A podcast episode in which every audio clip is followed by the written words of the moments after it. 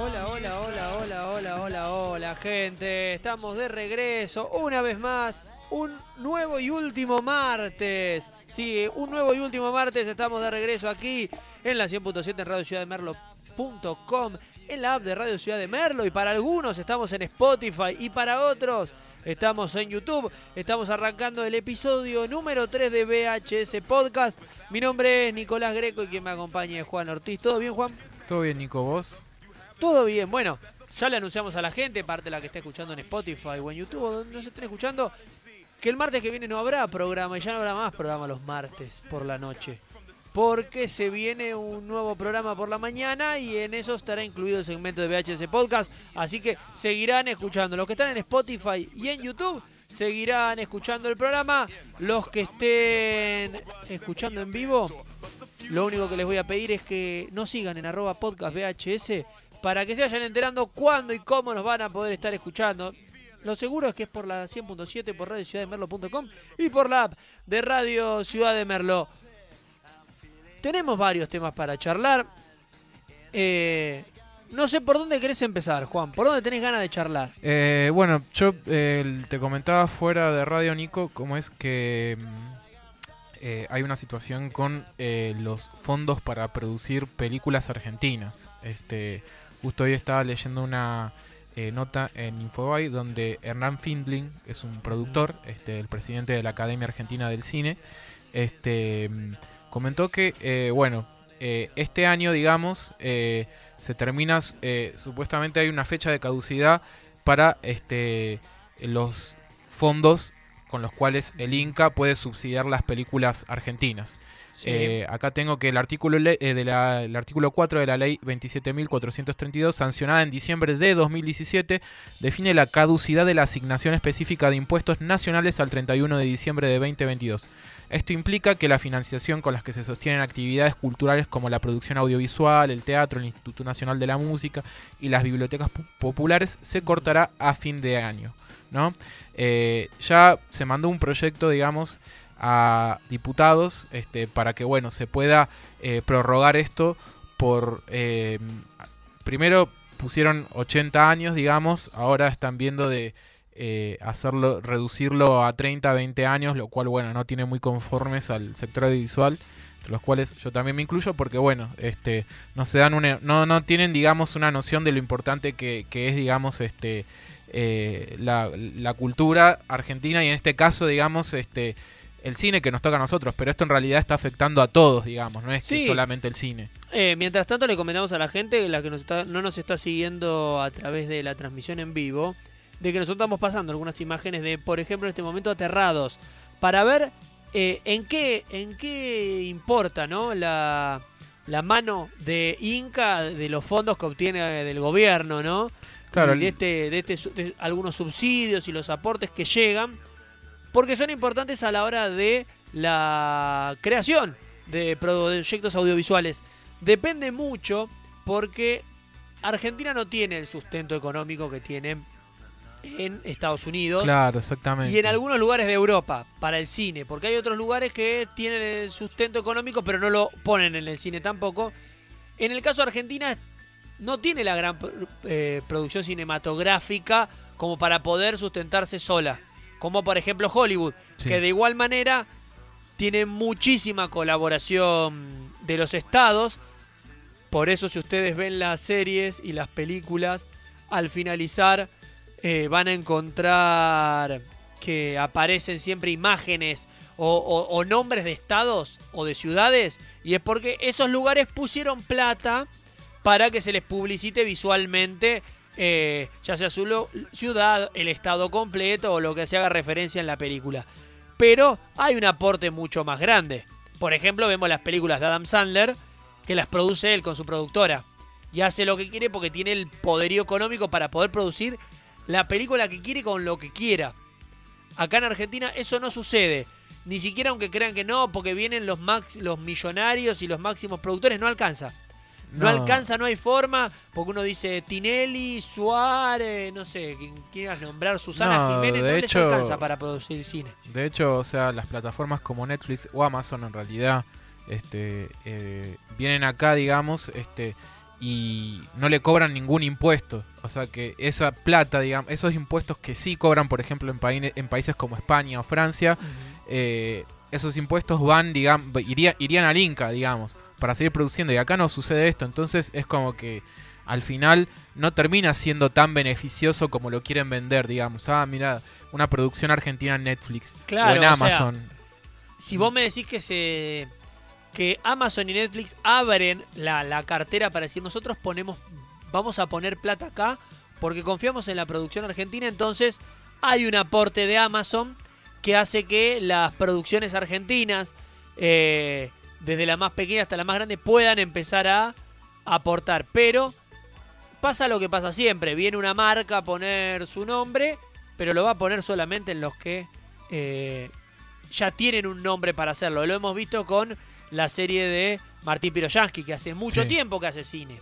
Sí. Que quizá él no tiene una gran productora como Adam Sandler que decíamos recién, pero ya es un artista consagrado en lo que es el cine Y ya te decías un nombre dentro de la industria, creo, aparte, bueno, muy relacionado con, con, la comedia y todo, entonces como que este yo creo que ya está ya está instalado. Que se grabó en Uruguay gran parte de la serie encima, ¿no? Para aclarar por el tema de la, de la pandemia se terminó grabando en Uruguay, o sea que ni siquiera hubo un, un ingreso económico, no sé, para los negocios a los que se fueron grabando, pero se grabó todo en Uruguay.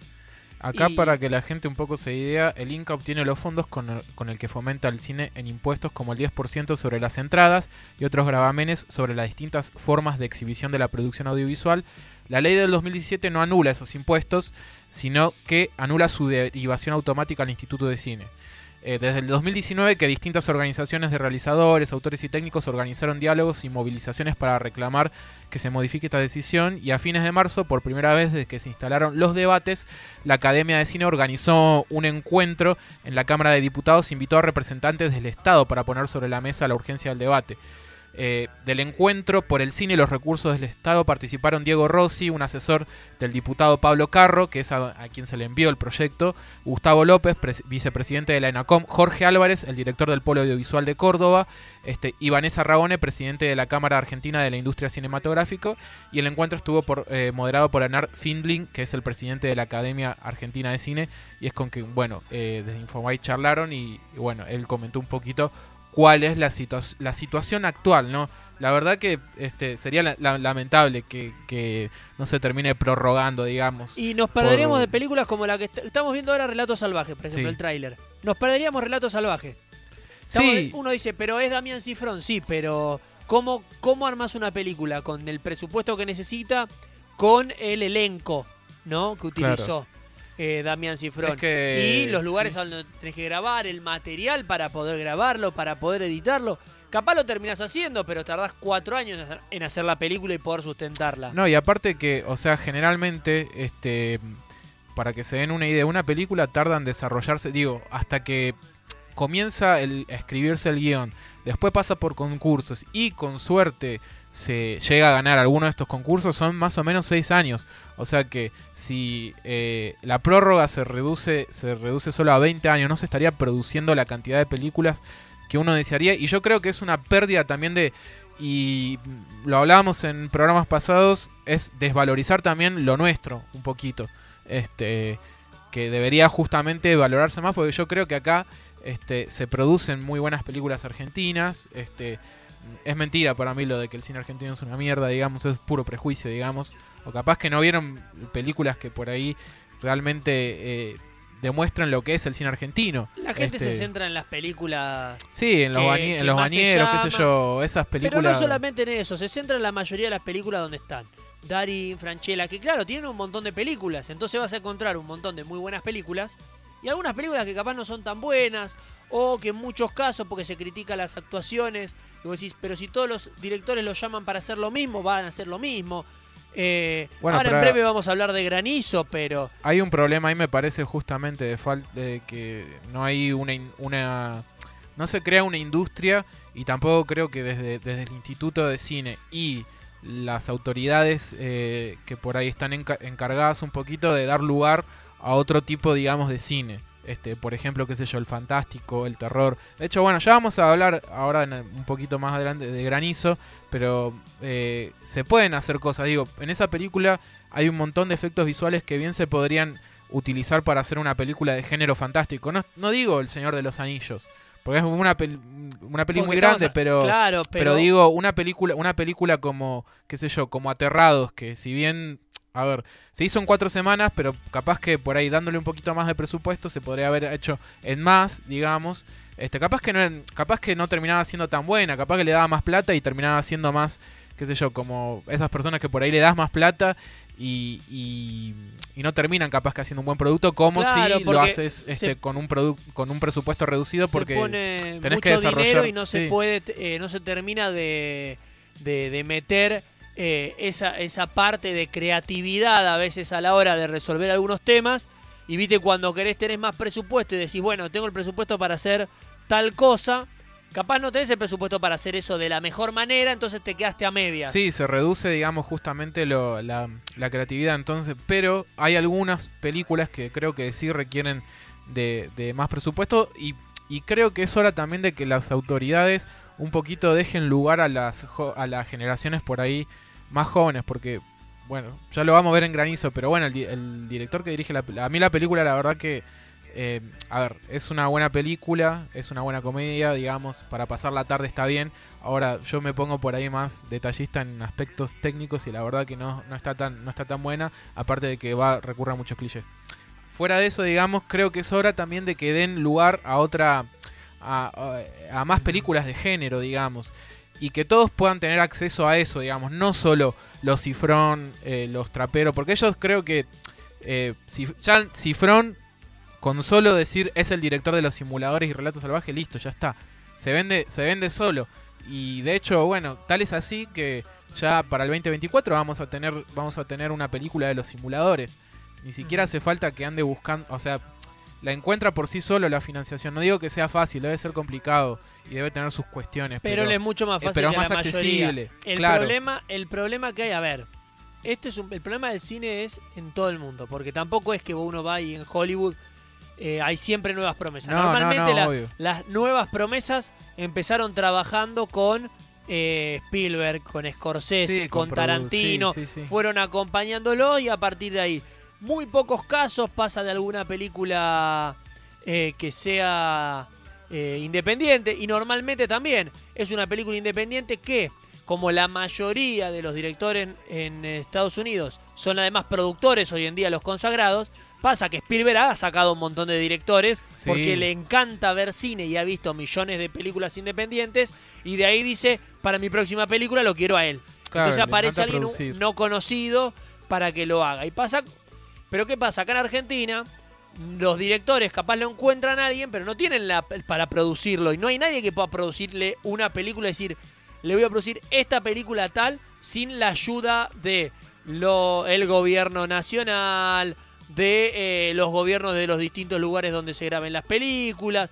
En muchos casos a veces hay que hasta pedirle la colaboración a la gente que está actuando ahí para que cobren menos de lo que va o que se les va a pagar en base a lo que se venda de la película y por eso la película capaz la terminas vendiendo con la marquesina de una manera distinta a la que se iba a vender originalmente porque ya estás trabajando con... Capaz la película, la idea era que Darín sea un personaje secundario que sorprenda en la película. Pero como vos ya necesitas sí o sí venderla la película porque normalmente a mucha gente se le paga con lo que se vende de la película o las deudas que dejó la película se sustentan con eso, tenés que poner a, Darín de eh, imagen principal y reducir capaz a otros personajes o a otras cosas de lo que hubiese sido capaz un póster más lindo. Y muchas veces pasa acá en Argentina que después los póster para DVDs o las imágenes para eh, buscar aparecen otros otros póster, otras imágenes distintas que capaz sean la original, que se modificó porque por marketing es casi obligatorio vender en gran cantidad la película o asegurarse que va a vender porque si no no tenés forma de financiarlo. Por eso también hay muchas películas que necesitan de que haya algún actor conocido, porque si no, nadie te va a financiar una película de un director eh, nuevo con capaz una camada de grandes actores, pero que no sean vendedores de entradas. Porque la gente tampoco acá en el cine se va a ir a disfrutar de una película. Que capaz te viene un director desconocido, con actores desconocidos, pero con eh, algún título norteamericano y acá la van a ver, la película. O Sí, con la sí. marca de Disney Sí. o de alguna productora, entonces la van a ver. Y resulta que es malísima la película y te estás perdiendo de, de un éxito muy grande. Le pasó a eh, la película esta de, de La Serna con Oscar Martínez. Ah, Em, este, Incorregibles era. incorregibles o inseparables. Eh, para, ya la, ya, la, ya la busco. Algo así era. No, porque hay una que creo que una. Una me parece que incorregible era la de Da- Daddy Brieva con Franchella, creo que era incorregibles. Eh, pero sí, inseparables. Algo así que es una película francesa adaptada en Argentina. Inseparables, sí. Inseparables. Una película con- que, bueno, está dirigida por el mismo director de, de Granizo. ¿Por justamente. Marcos Carnevale. El Ah, mismo, ah, el sí, mismo por- director de, claro. de Granizo. Eh, bueno, Carnevale que de por sí eh, es uno de los directores que vende. Le vende a los productores, capaz no tanto a la gente, porque capaz la gente no lo engancha tanto el nombre, pero para las productoras es un nombre importante hoy, Eh, porque ha hecho varias sí, películas. Dirigió Corazón, Corazón de León, El Fútbol o Yo. Creo que ha este, trabajado en, las- en alguna que otra novela también. En, También, sí. Me parece que sí, en el digamos, 13. este, Eh, pero tienen el problema de que esa película, no me puedo acordar ahora con cuál se estrenó al mismo tiempo. Me acuerdo que se había estrenado y que es más, yo había ido al cine porque me habían invitado, ¿Cuál? Este, eh, la de Inseparables, Inseparables. y no había mucha gente para ver esa película. Y es una muy buena película. Eh, bueno, esa, la, Es esa sí es película. una muy buena, justamente. Esa es una muy buena película. Este, y es una adaptación francesa encima, de una, una- adaptación de una película francesa. una comedia dra- una comedia dramática, digamos. Este, excelente aparte. O sea, Rodrigo Lacerna y Oscar Martínez están impre- impresionantes, digamos, en su- sus roles. Pero bueno, eh, eso también un poco habla, también digo, esto de que depender si está Darín o no, habla un poquito del poco valor que tenemos hacia, hacia nosotros, hacia nuestro patrimonio cultural, me parece, porque justamente vos lo decís bien, digamos, allá en. Estados Unidos, por ejemplo, no sé, por más que en una película, no sé, de Marvel no salga un actor de los más cono- actores más, más reconocidos, la gente lo va a ver lo mismo, o sea, este... Mirá, escuchá.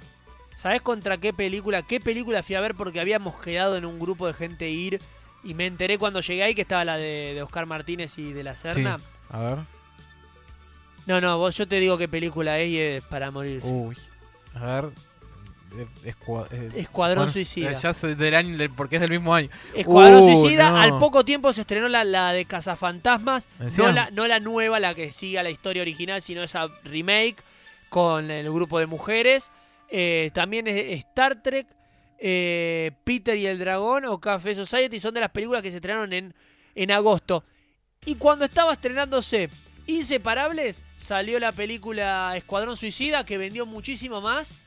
Y creo que si vos me decís, tenés que ver una película 10 veces, veo 10 veces Inseparable. Y- Y Escuadrón Suicida, si es posible, 10 veces la tiro. No, no, y es que Escuadrón Suicida la verdad que es, es, Es un mu- es muy, muy mala. Es un Este- fiasco y no puede ser que Escuadrón Suicida, ¿ves? Esto es que esto, esto lo tendrían que, que- que- esto es algo que se tiene que, que hablar mucho más. Sí, No puede ser que nadie esté hablando de que Inseparables perdió en cartelera con Escuadrón Suicida, cuando todos sabemos que Escuadrón Suicida es una película horrible y que Inseparables es un peliculón porque aparte actúa muy bien y es una muy buena historia. y ahí yo creo que hay faltas de políticas, digamos, desde el Estado y creo que también desde el mismo sector audiovisual. Por suerte, bueno, eh, leyendo la nota, se, están, se está conversa se- el tema está en conversación y, y por lo menos el presidente de la academia, este, de la Academia de Cine acá de Argentina, eh, está, digamos, este, justamente haciendo por lo menos todo lo posible para que se pueda eh, eh, hacer que se, se haga una prórroga. Claro. Pero que eh, yo creo que tienen que ir más, más a fondo todavía y por lo menos tratar de tratar de que mm, de que se valore un poquito más acá. De hecho, o sea, ahora estaba viendo justo que ahora me hablas de, de- de Disney también. Hay una película argentina en Disney que se llama La chica más rara del mundo, una película argentina dirigida por Mariano Cataño que bueno, ahora la- la- me dieron ganas de verla, digamos, que es una especie de también medio comedia, com- una comedia fantástica eh, con una tiene protagonista la chica más rara del mundo, digamos, suena. con una protagonista, digamos, joven, digamos. este, y, y está bueno que de repente empiecen a surgir ese tipo de producciones y que, y que estén en, ese, en esas plataformas también. ese tipo de películas, así de género, ¿no? Que de a poco la gente Ah, vaya... es nueva, nueva. Sí, sí, es nueva, nueva. Que de repente la gente puede ir entendiendo que, que acá hay con qué, digamos. O sea, que no es que en Hollywood es, es lo mejor. Hay muchos fiascos, digamos, en Hollywood, como seguramente los debe acá, pero decir eh, que acá nuestro cine es bueno y una forma también creo que sería, una forma de valorizarlo sería también eh, remasterizando en HD eh, las películas también clásicas argentinas, que es lamentable que yo a veces me pongo a buscar así películas clásicas de películas del periodo clásico y, y muchas están en muy mal sonido, mucha mala imagen, la imagen mala, digamos, mala calidad, que no te dan ganas, te sacan las ganas de verla, o sea, porque es todo, digamos, por lo menos que el sonido esté bien, ni siquiera eso, porque los diálogos son inentendibles. Entonces yo creo que también, eh, así como en Estados Unidos, digamos, tienen eh, es, es- esa, digamos, este voluntad, digamos, de vos encontrás los clásicos, no sé, psicosis, este, el halcón mal- los encontrás en, en una muy buena edición, inclusive las películas de clase B, digamos,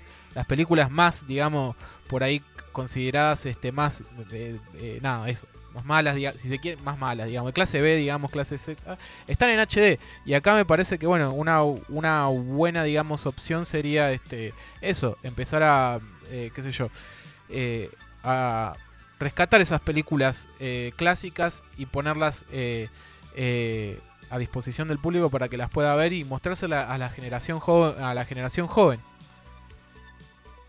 Sí, eh, a ver, yo estaba mirando ahí, primero que hay que pedirle a, a la gente de Disney que por favor ponga la... Ponga agarre y pongan eh, de quién es la película, porque no aparece el director, aparece el elenco, pero no aparece el director. Ah, buah. Aparece el direc- eh, aparece eh, quiénes actúan, pero no te dice quién la dirige la película y si es si es argentina. Muy Bueno, bien, nos vamos a ir en estos momentos a la pausa bien, escuchando un tema argentino, ya que estamos hablando de esto. perfecto. Pones, ponemos El amor es más fuerte y con eso nos vamos a ir a la pausa. ¿Te parece una buena opción, Sí, querido? clásico. Muy bien, estamos de vuelta a las 22 y 32 minutos. Estamos estamos listos para charlar, para seguir charlando. En este caso seguimos por el cine argentino y nos metemos con una película argentina. Así es. Una eh, película nueva. Eh, ¿Se puede considerar argentina? Porque para mí todo lo que hace Netflix, viste, como que es hasta ahí del país donde se hizo. Y puede considerarse ¿Por que sí, digamos, está situada eh, la primera parte en Buenos Aires, la segunda en Córdoba. Para, vamos con, vamos con algo, una pregunta antes. Vamos Sí, a charlar sí. antes de meternos en eso. Porque, a ver, eh, dependiendo la. A ver, las productoras, todo. Pero, por Sí. ejemplo, la, la película, la serie de Amazon se hizo en Uruguay, la que decíamos. ¿Es Claro. uruguaya o es argentina? Porque los actores son argentinos. Depende de los actores, Una coproducción. depende del director, depende de la. de el lugar donde se grabó, depende de para dónde va a ser distribuida en primera instancia. ¿De qué depende? Porque, por ejemplo, vamos a los Oscars o vamos Sí. a una entrega de premios Sí. por países, ¿no? Sí. Y le van a dar un premio a eh, una película.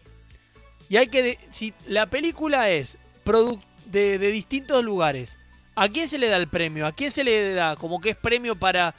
Por ejemplo, El secreto de sus ojos tiene coproducción española y francesa, Y es- normalmente. Sí, Eh, sí. ¿El premio lo ganan también los españoles y los franceses o es, o es la película argentina la que ganó? No, para mí justamente no, son lo- los tres. Y, por ejemplo... Pero sí. dicen la película argentina. ¿Qué? Y eso en realidad, o sea, eh, cuando se dice mejor, mejor película, bueno, lo hablábamos la otra vez, hablábamos un poco de la parte se ref- de, de producción, digamos, generalmente van a, van a recibirlo los que fueron los productores de la película. Ujú. Y en este caso estaríamos hablando más de una, coprodu- una coproducción, digamos, eh, realizada en Argentina, digamos. Claro, creo hay que por el periodo creo que por el periodo que se desarrolla es Argentina o sea claramente digamos este ahora con porno y helado me mataste ah, ahí- pero ahí es la clave. Para mí, es uruguaya para- no, para mí creo que creo que tiene que ver con la esencia claro de que porque si va un director argentino con actores argentinos, ¿no? A España, pero graba una película sobre con todo dinero argentino, no todo dinero argentino, pero la película es sobre La Guerra Civil Española. Sí. ¿Es una película argentina o es una película española? Y es una película española, porque... Es una película es española. una película española Con una mirada argentina. con una mirada argentina. Es como Laberinto del Fauno, por ejemplo, que está dirigida por Guillermo del Toro, y hay algunos miembros del, del equipo este, que son mexicanos, digamos, y generalmente se habla de esa película, es una producción española-mexicana, digamos. Pasa que, bueno, eh, en esa también justo se habla de la guerra civil española, entonces creo que es más española que mexicana, digamos. Para mí tiene que ver, o sea, el contexto, a dónde va ambientada la película. Ahora, si la película es. eh, pero, a ver, decimos, estás eh, situada en la, en la Guerra Civil Española, pero tratada como si fuese una, una, un- una historia española, y no que son argentinos en la, en la Guerra Civil Española, es una película española, porque si la película es sobre argentinos en España, es una película argentina. Claro. Porque estamos contando la historia de unos argentinos. Imaginémonos que un director argentino agarra y trae a eh, varios actores franceses a hacer una película de los franceses perdidos en, en Argentina. Y, es una película francesa, porque en realidad francesa, estamos sí. contando la historia de, Fran- de, de la cultura francesa mezclándose con la Es Argentina. como un argentino. ahí, po- ahí, ahí podemos llegar a ver en de qué se trata la película. Si la película es solamente de lo fran- la cultura francesa conociendo la cultura argentina o si es la cultura argentina conociendo a los franceses. Eh, ¿Cómo es esta película ahora que justo la quiero la quiero buscar? Una película eh, con Guillermo Franchella también. Un es- argentino en Nueva Es un York. argentino en Nueva York, ahí está. No sabía si era... Es una película argentina. Este, pero claro, es una película es una porque película es la historia de un argentino que está en Es- Nueva York. Exactamente. Pasa todo en Nueva York, pero no tiene. Que casi ni se habla de, de- la- de lo que es Nueva York. Es como que podría haber sido una- un argentino en Madrid y era lo mismo. Claro, en el caso, por ejemplo, de, Granizo, digamos, es una, es una película, es una comedia argentina, claramente. Porque está situada en Argentina, digamos. Eh, más allá de que Netflix está eh, como más que nada distribuidor, digamos, de alguna manera. Son acuerdos, digamos, que se hacen como que para que la plataforma forme, digamos, como una especie de eso, de, de- de ventana. Este, la película está, eh, la primera parte está situada en Buenos Aires y la segunda en Córdoba. De hecho, yo me acuerdo que eh, yo sigo a la página del Polo Audiovisual de Córdoba y estaban subiendo constantemente fotos eh, de la película, digamos, que Guillermo Franchella está filmando en Córdoba. De hecho, bueno, vi lugares bastante conocidos como La Cañada, ahí, este, eh, actores de Córdoba muy reconocidos como Pablo Tolosa, que es el primo de un amigo, Manu Tolosa, músico, sí. digamos, este, Pablo Tolosa actuó en una serie cordobesa que se llama La Purga, que está muy buena, este, pueden encontrar online. Y bueno, volviendo a, Gra- a Granizo, nos encontramos con un Guillermo Franchella volviendo a sus este, orígenes. Este, ahí lo vemos a Lampone. No, No, perdón, a a Medina, Medina. a Medina, a Ah, Medina ahí, que no, Martín no- Seffel. Sí, Martín Seve que precisamente no, no hace un personaje ahí este, digno de los simuladores. Este, no es ningún simulador. Este, pero volvemos a. Volviendo, digamos, estamos encontrándonos con un Franchella que eh, vuelve a, lo- a, su- a sus orígenes, digamos, a la comedia que, bueno, estamos acostumbrados, o que nos hemos acostumbrados a verlo, como por ejemplo en Ponía Franchella, este, bueno, casados con hijos también. Este, él hace de un meteorólogo que es un tipo que tiene todo milimétricamente calculado, o sea, sabe exactamente cómo va a estar el tiempo. Entonces, ¿qué pasa? Toda la gente, digamos, que lo ve, eh, le tiene mucha confianza en que si él dice que no va a llover, no va a llover. Y justo él está por estrenar un show, un show donde justamente Sí. habla, habla del pronóstico del tiempo y todo. ¿Y qué pasa? En ese momento él dice que eh, a la noche no va a llover, lo garantiza. Entonces, bueno, toda la gente, ¿qué pasa? Dejas, eh, el, dejan el coche afuera, digamos. Este, y bueno, ¿qué pasa? A la noche se larga una lluvia, qué mamita. eh, terminan muchos, digamos, con los autos to- completamente rotos. Este, pasan muchísimas cosas que hace que la gente lo termine odiando. Y por eso Franchella se va eh, a Córdoba con su hija, a esconderse, digamos, más que a visitarla. Y bueno, Tenemos ahí se abre. mucho de lo, de lo clásico de, de Franchella. ¿no? Claro, Al- exacta- al- exactamente. Alguna como desgracia que sucede. Sí, eh, al mismo tiempo nos encontramos con la historia, vos me dijiste la historia de una de una hija. sí, digamos, él, él va, mm, él va, digamos, hasta Córdoba para esconderse.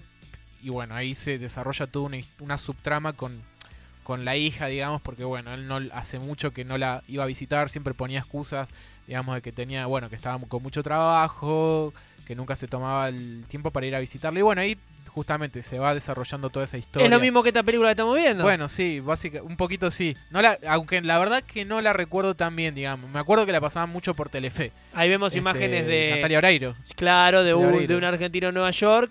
Y mientras retomamos un poquito de lo que es granizo, Granizo. para seguir viendo el tráiler. Eh, una, Eh, una curiosidad es que este guion está escrito por Nicolás Giacobone y Fernando Balmayor. Nicolás Giacobone, eh, escuchate esta, es uno de los guionistas de Birman, la película ganadora del Oscar. Sí, recordamos Este, que... Y bueno, también me sorprendió eso, porque digo, tenía creo que todo para hacerlo un- una buena película. A ver, no es que es una mala película, este...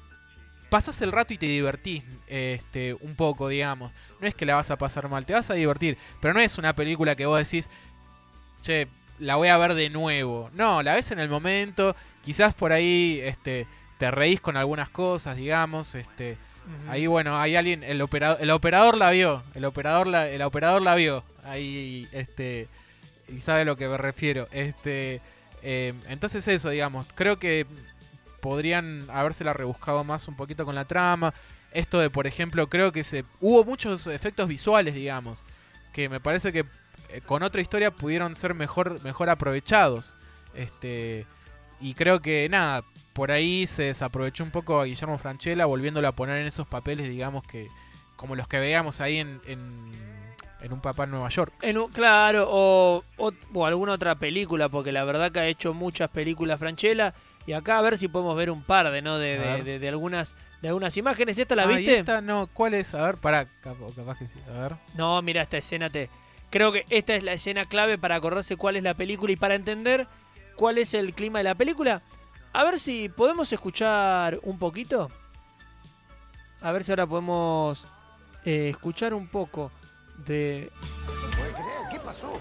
La gente me decía te amo por la calle. ¿No tienes idea de los destrozos que produjo esta tormenta? Te estamos que escuchando las cosas de Estamos mi escuchando el audio de dos. Ahí estamos número escuchando. uno, número dos, no puedo hacer todo el día por los nervios del viaje. Quédate un rato sentado y vas a ver que podés. Oíme, oíme.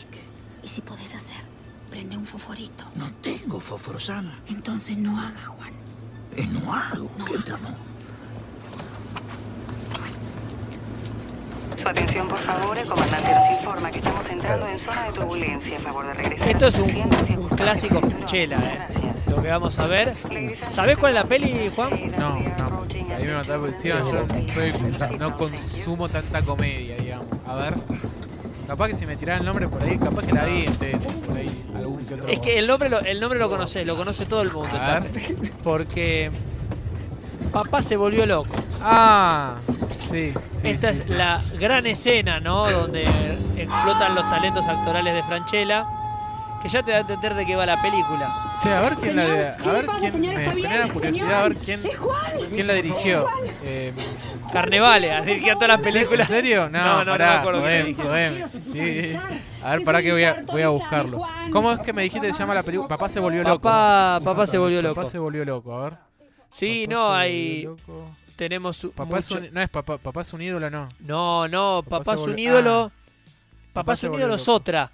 La, La de- dirigió, sí, Rodol- Rodolfo Ledo la dirigió la película, actúa Lucía Galán. Yajaira Guzmán, Daniel Arauz. Este, ¿Quién la dirigió, me dijiste? eh, Rodolfo Ledo. Rodolfo Ledo. Sí, y. Y, un, ¿Y papá es un ídolo? ¿Quién la dirigió? Papá es un ídolo, ya te digo, mientras buscamos por acá. Papá es un Papá es un ídolo, a ver. La ¿Qué? dirigió Juan José Judid. Mira, esta es papá es un ídolo. No se puede creer, ¿qué pasó? La gente me decía te amo por la calle. ¿No tienes idea de los destrozos que produjo esta tormenta? Te pidieron que saque las cosas de mi cama. Ahí está. Se, se nos sigue mezclando los audios por momentos con. Hay un, hay un fantasma. Señor Gutiérrez, ¿cómo le va? ¿Cómo está? Puede ser un Ah, minuto. Rodolfo. Ya sé lo que me va a decir.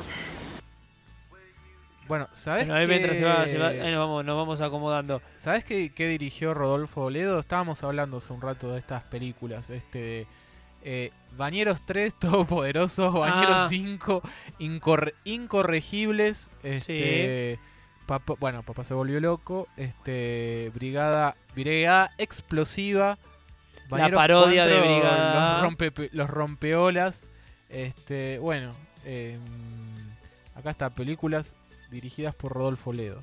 Este, Incorregible es una película con Con Daddy de Brieva. Daddy Brieva, La vi en el cine esa película. Era una película que cuando la fui a ver de chico estaba bien. Ahora la ves y decís, qué porquería, Qué ¿no? mierda, qué mierda. Pero, a ver, es una película que. Son películas que no son malas películas. No, es- si son para películas para pasar el para- rato, Para digamos. sentarte, estás un domingo en tu casa, aburrido. No hay nada. ¿No? ¿Viste? No tenés ni partido de fútbol, ni. Ni y ya pasaste, viste, y viste todas las películas. Ya las viste todas las películas que hay. No tenés ganas de ponerte a buscar una película. Y la No, claro, en la tele. sí, sí. Y la enganchás en la tele. Y la están dando. Y decís, mira, es para verlo un rato, capaz me quedo dormido. Me estoy preparando algo para picar mientras la tarde, así que me puedo levantar a ver. Y te sentás a mirar Incorregibles y te vas a reír un rato. Es mentira eso de que no, yo vi la película, no me reí nunca, eh, yo con esas películas. Mentira, te sentás y te reís. Si no te reíste, pues no le prestaste atención. En algún momento te vas a reír porque tienen un par de chistes. Tienen un par de chistes que hoy en día vos lo mirás y decís, nada, esto ni es gracioso. Pero tienen un montón de cosas que te van a hacer reír. Claro, Porque no, y- es una, no es una comedia donde son siempre el mismo chiste. Bueno, con Granizo pasa eso, digamos. Eh, es un, o sea, te reís en el momento, la vas, no es que la vas a pasar, pasas un buen rato, digamos. Este, pero bueno, no es la película, este, no es la, la comedia, digamos, qué sé yo. Este, por, por- justamente por eso ¿Viste hay. esta sí. escena? Uh, a ver. A ver, para ver. No, acá. Está. Las hamburguesas, vamos. Otra escena de baño, ¿eh? Vamos, De vamos, Franchella. Atiéndeme. ¿Y esta de qué peli es? Papá es un ídolo. Quiero Papá es un pillo, ídolo. ¿eh? Papá, papá tiene que ir al baño, se debería llamar.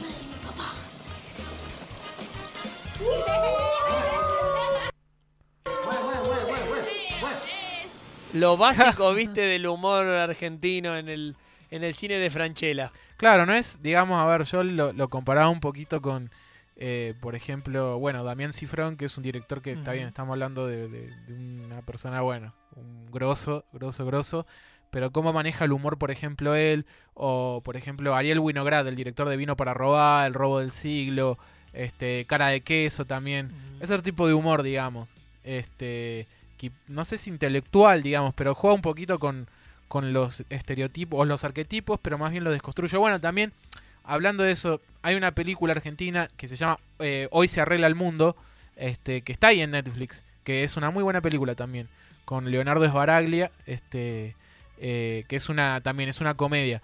eh, una comedia drama, digamos, pero que está muy bien, el ritmo está muy bien llevado, pero bueno, a mí me dio la sensación con, con Granizo eso, digamos, que por ahí es una comedia bastante básica que, re- repito, la pasás bien, pero no es que después la vas a la vas a volver a ver. Hubo mucho quilombo ahí en Córdoba justamente por el tema del acento. De Ah, que ¿Hay, ¿Hay cordobeses haciendo de cordobeses o hay porteños haciendo de cordobeses? Y muchos cordobeses se quejaron que decían que había porteños haciendo, haciendo de cordobeses. Este, pero por ejemplo, Pablo Tolosa no, Pablo Tolosa es de un actor de, de Córdoba, digamos. Este, es un actor nacido ahí en, en- en Córdoba, digamos. Este, pero la que creo, no, no estoy, no estoy seguro, pero la que hace de la mm, de la hija de Franchella, no, digamos. Y muchos se quejaron por, por eso, digamos. A ver, escuchamos un poquito de, de la peli también A mientras ver, estamos ahí nos hablando. vamos a dar cuenta. Para poder. No la pifió nunca. Serías algo así como el ¿Por dios qué un meteorólogo era tan importante, no? Hoy, Claro. anoche y mañana, totalmente despejado. Yo, Miguel Flores, el infalible, lo garantizo.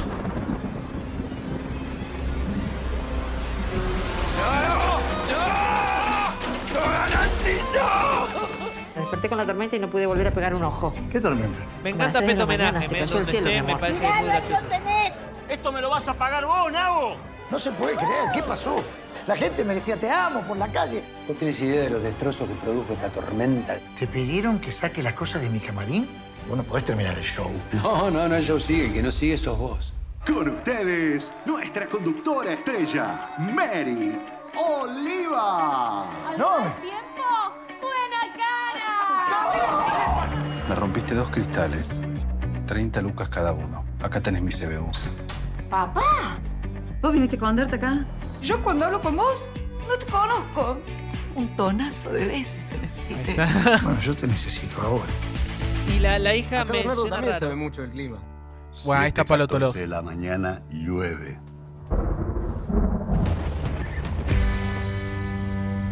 ¡Qué hijo de pu... Se viene un granizo del tamaño de pelotas de fútbol. Vaya y avise a la gente. Hágale por la gente. No por usted, por la gente. Mira, acá pueden pasar dos cosas. O a las 11.07 en punto se viene el mundo abajo, o la pifiadas de vuelta y te vas a vivir a Estocolmo. Un beso, papá. Bueno, por lo menos eh, estuvo interesante el, el tráiler. Yo no la pude ver todavía la película y la voy a la voy a estar disfrutando. Capaz, capaz la vea mañana, porque hoy ya veo que se me va a hacer muy tarde para ponerme a ver la película. Pero La tengo ves, ganas. la ves mientras, mientras estás durmiendo, va, la ves, escuchás la, la tonada cordobesa. Sí. Un, un dato, digamos, es que, bueno, a pesar de toda la polémica, digamos, este, porque muchos de los cordobeses están enojados justamente por esto de que un porteño haga de cordobés, digamos, imite la tonada cordobesa. A todo esto, la película, en realidad, este, está en la plataforma, es de lo más visto. Este, por ejemplo, está el puesto número uno en Bahamas, en, en Bolivia y en Brasil pero también se ubicó eh, bien, digamos, en el, en el número de visualizaciones entre eh, países como España, Portugal y Grecia. Este, pero bueno, ahí es como que no le damos mucha bola Como que le a dan- la tonada, no- cor- no- a la no lo to- notan a ellos, la para tonada ellos cordobesa es como igual. que le le, le, le- les chupa, digamos, no les, no les importa, Y digamos. no creo, primero no creo que le presten mucha atención y ahí andás a ver si la ven aparte en el idioma, porque Netflix suele traducir, suele doblar las películas igual en distintos idiomas. Qué interesante sería ver una película Me encantaría ver a- al, a- a al Fran- cordobés, diga. No, me encantaría ver el doblaje de Franchella en griego. Ah, bueno, también. En, Este, en- en portugués, ¿viste? eh, pero Una, neni, una menina que diga cosas así. Sería muy gracioso. Sería Sería, muy sería- sería muy gracioso. Pero bueno, este. Así es con, con Granizo. Se generó toda una polémica por Muy eso. Hay, este, hay gente que se queja, par- sí. aparte de gente que va a decir que es una porquería. a los no argentinos nos gusta quejarnos comedia. también un Sí. poquito. Somos muy quejones. ¿Cuál es la comedia que hayas visto, Juan, que vos decís, con est- la, que, la que menos te reíste? Uy. Con la que menos te reíste y, y si vos Ah. podés calcular eh, cuánto te reíste, si te reíste una, dos o varias veces, pero fueron muy pocas. Ay. ¿Te suena alguna que vos digas, con esta no me reí? Que casi podés titularla como no me reí. Em, muy, muy, muy raro, digamos. Este. eh, por ahí alguna que otra comedia vieja que por ahí por todo, digamos, este. Por todo, ahora todo, lo- todo lo que está cambiando, la, un poco la, Por el pasar del tiempo. Claro, por el pasar del tiempo, el que por ahí humor. algunos chistes como que quedan un poquito en el tiempo, digamos, porque bueno, es como medio rari, digamos, verlos hoy de otra manera, pero no recuerdo una peli así que os diga, esta no, no, no, mm, la verdad que no me, no, no me reí. Este, Yo tengo una. A ver, Yo tengo una. Eh, si es posible, no sé si, si, si podemos escuchar un poquito de, Uh, de dicha película. In- A ver. intrigado. Ahí cuando arranque lo vamos a dar. lo-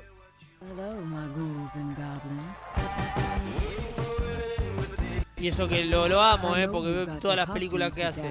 Y con ¿Qué algunas es me esta reí. peli? A ver.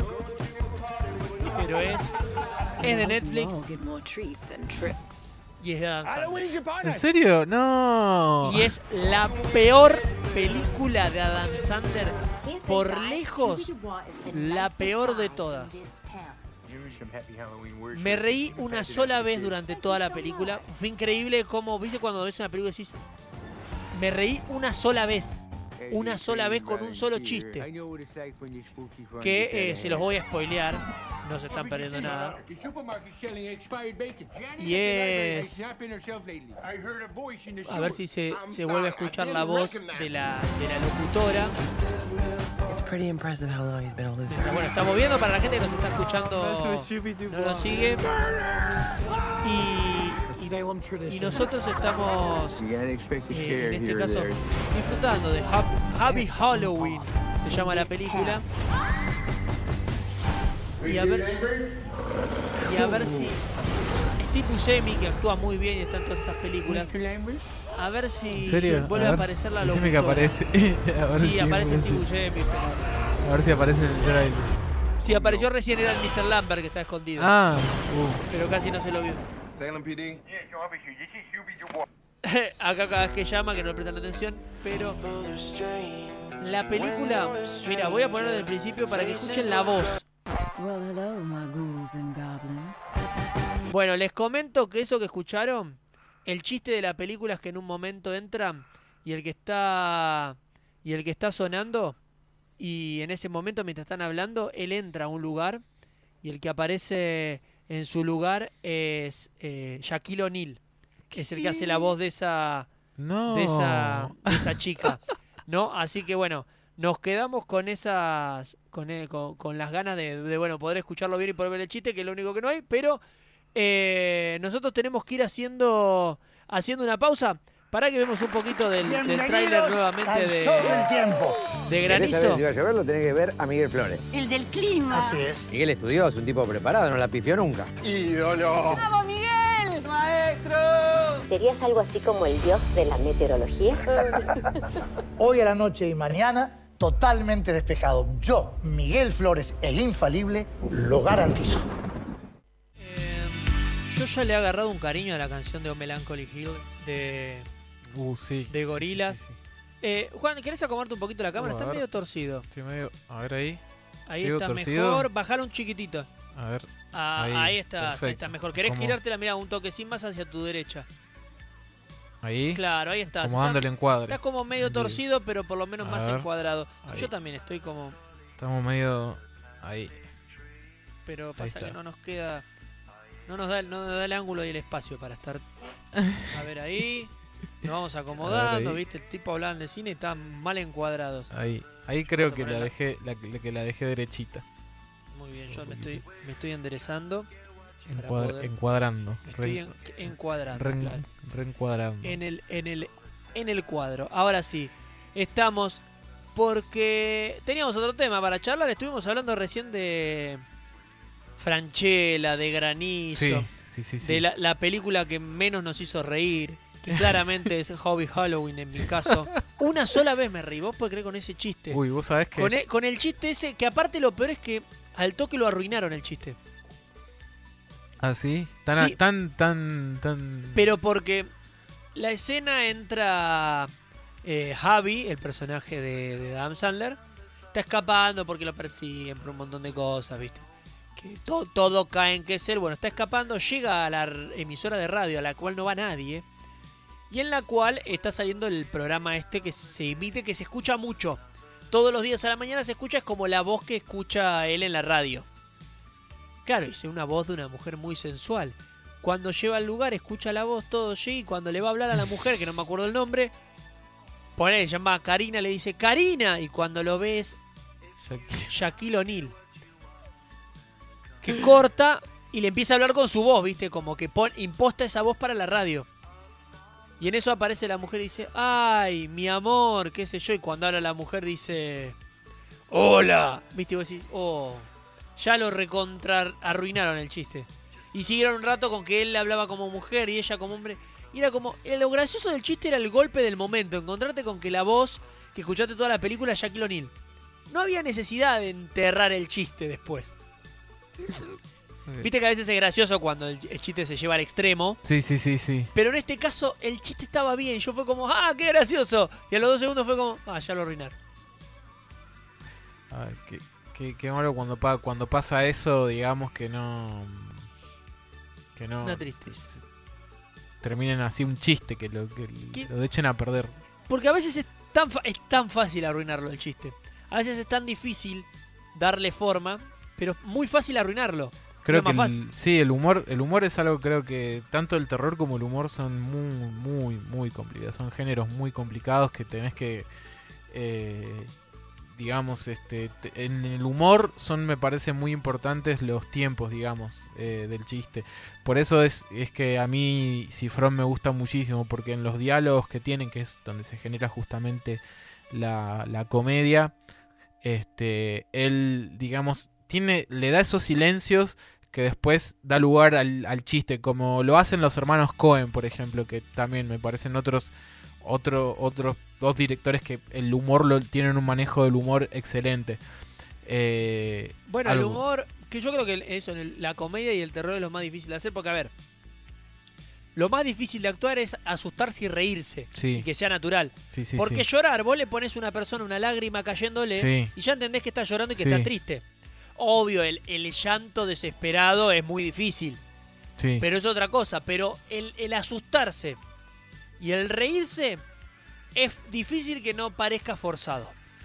Y a la hora de hacer una película, claro, uno dice, no, pero es re fácil hacer reír y hacer asustarse. Te pongo un scream de golpe un bu de alguien o un tipo golpeándose la cabeza con un palo mientras va corriendo y claro, te vas a reír. Sí, sí. Pero ahí no estás haciendo humor, ahí estás haciendo lo básico que es La bola de inglés. una, una, claro, la bola en la ingle, La bola- que te vas a reír un momento, pero con la repetición puede ser o, o divertido o puede ser muy aburrido. Claro, es, efe- es efectista, es- digamos. Es el momento, es el momento. Y es lo mismo que, que- que de golpe en el medio de una película se escucha ¡bu!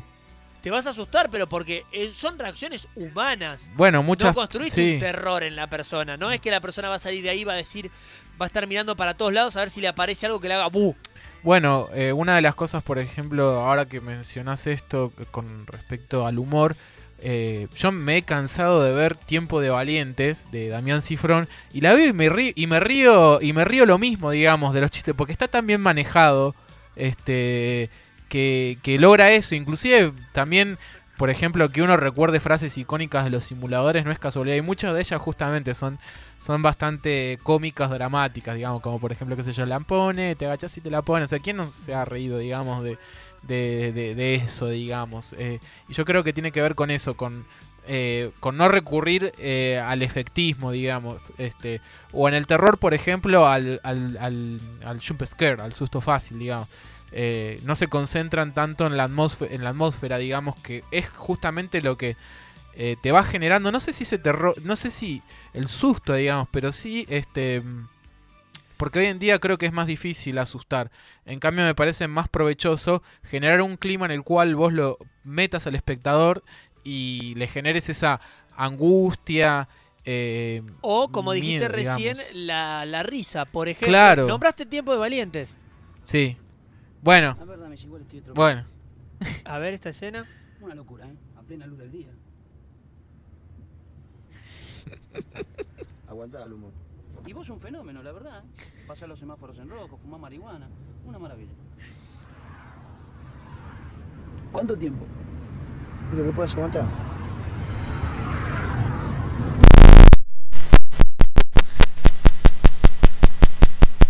Oh, a ver ahí sí, ahí solucionamos el tema del, del, del sonido para poder seguir eh, escuchándolo. Eh, a ver, a ver si ahí lo podemos. Ahí.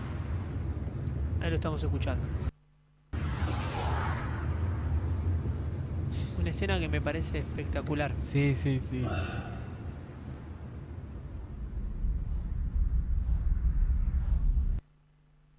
Uy, ahí bueno, se está, mientras se va acomodando el, el video, yo quiero llegar a un momento específico de, de esa escena, que es... Justo ahí la, la estaba volviendo a ver. Como, como lo tentado que están con esta... Porque fumaron por primera vez, ¿no? Sí, sí. Ah, no lo puedo creer. Este es el, Este el es gran el momento. Dale, ¿qué? Los que están escuchando Nada, la diga, 100.7 nada, por pueden ir a radiociudadmerlo.com No, no y verlo. Me parece que descubrí del huevo y la gallina. ¿Cómo no me di cuenta antes? ¿Y qué vino primero? El huevo. ¿Y de dónde sale el huevo? ¿Y qué sé yo de dónde sale día? Pero es un huevo. De cualquier lado. Debajo de una roca, del mar, de otro huevo. No importa, que aparezca en el mundo un huevo es creíble. Ahora, que aparezca una gallina ya adulta, así, de la nada. ¿A quién se le puede ocurrir una cosa así? ¿No te das cuenta? Puede ser. Puede ser, es obvio, Díaz. Pensá lo que te digo, ¿no te das cuenta? ¿No te das cuenta? Lo obvio, viste, para... ¿Y qué? Epa. Me está verduleando hace dos horas. ¿No te das cuenta? ¿No te das cuenta? Yo no nací en cuna de oro, viejo. Perdoná, Díaz, es una pavada, no quise ofender. No seas malo. Bien hecha que está la escena. Yo no soy malo, Díaz, por favor, vamos, ánimo, hombre.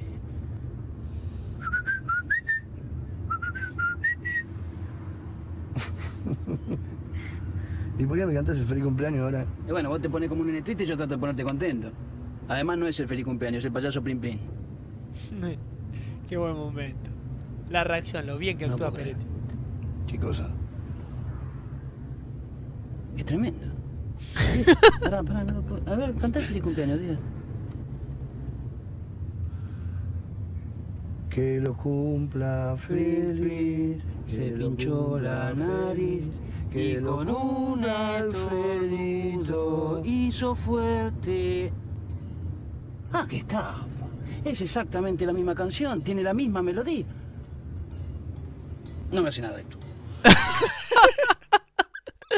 Según él no le había hecho nada, ¿no? Pero Después- es que te, re- te reís, digamos. y, la- momento, y ya sabés lo que va a pasar. Ya sabés lo que va a es pasar, pero. Está muy bien hecho. Claro, aparte La todo el tiempo. mm, Esto, por ejemplo, que, que habla Hitchcock de estirar, ya el suspense y todo esto.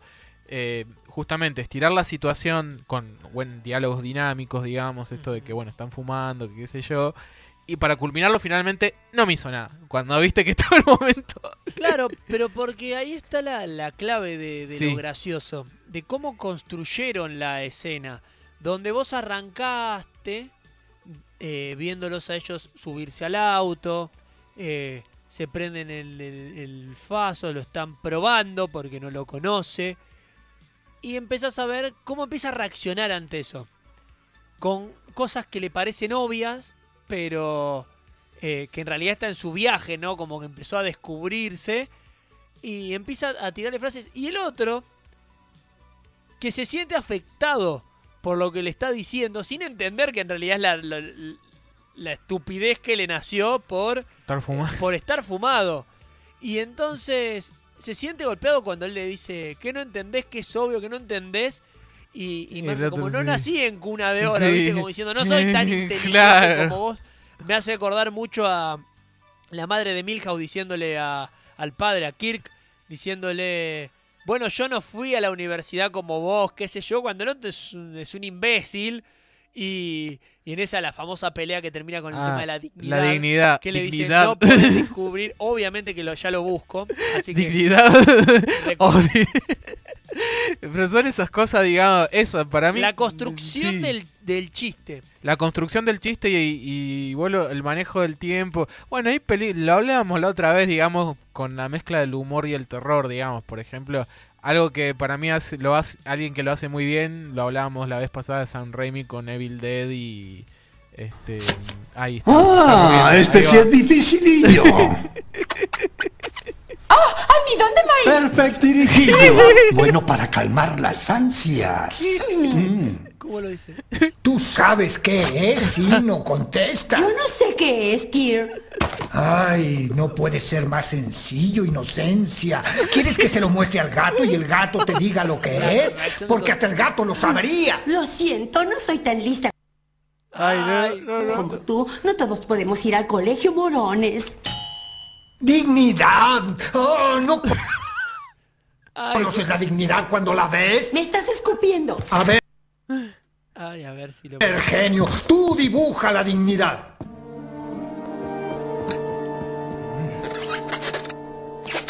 ¡Oh, no! ¡Se los bien!